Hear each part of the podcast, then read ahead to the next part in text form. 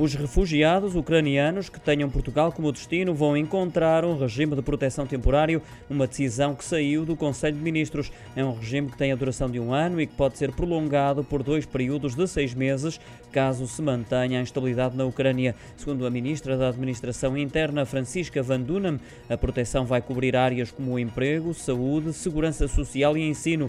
O Instituto do Emprego e Formação Profissional vai ter uma task force para identificar oportunidades de emprego para estes refugiados ucranianos e terá em conta a melhor combinação entre as qualificações dos trabalhadores e as ofertas de emprego das empresas que estão em Portugal.